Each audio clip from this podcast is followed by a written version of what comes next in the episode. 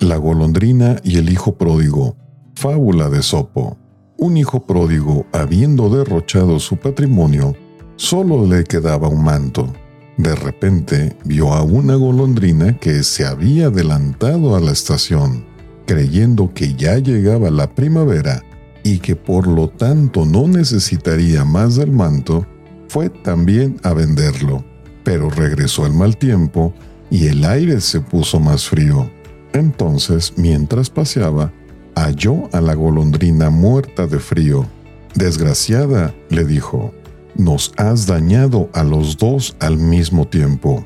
Moraleja, una golondrina no hace verano.